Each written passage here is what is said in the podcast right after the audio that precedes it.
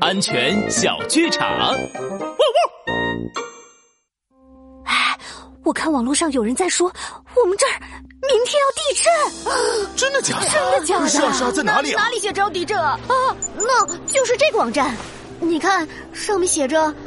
外国专家预测，森林小镇的豆腐店下边，明天要发生大地震。哎呀，这太可怕了！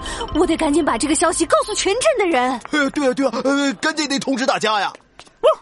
请等一下，地震预报应该是由政府发布的消息，不能听这些传言。帅狗警长安全开讲。我国的地震预报主要是由省级以上的政府发布。二十四或四十八小时以内的超短期预报，可以由市级或县级当地政府发布。大家如果听到将要发生地震的消息，只要不是政府正式发布的，不管他是科学家说的，还是打着研究机构的旗号，我们都不能相信，更不能传播和扩散。大家一定要记住呀！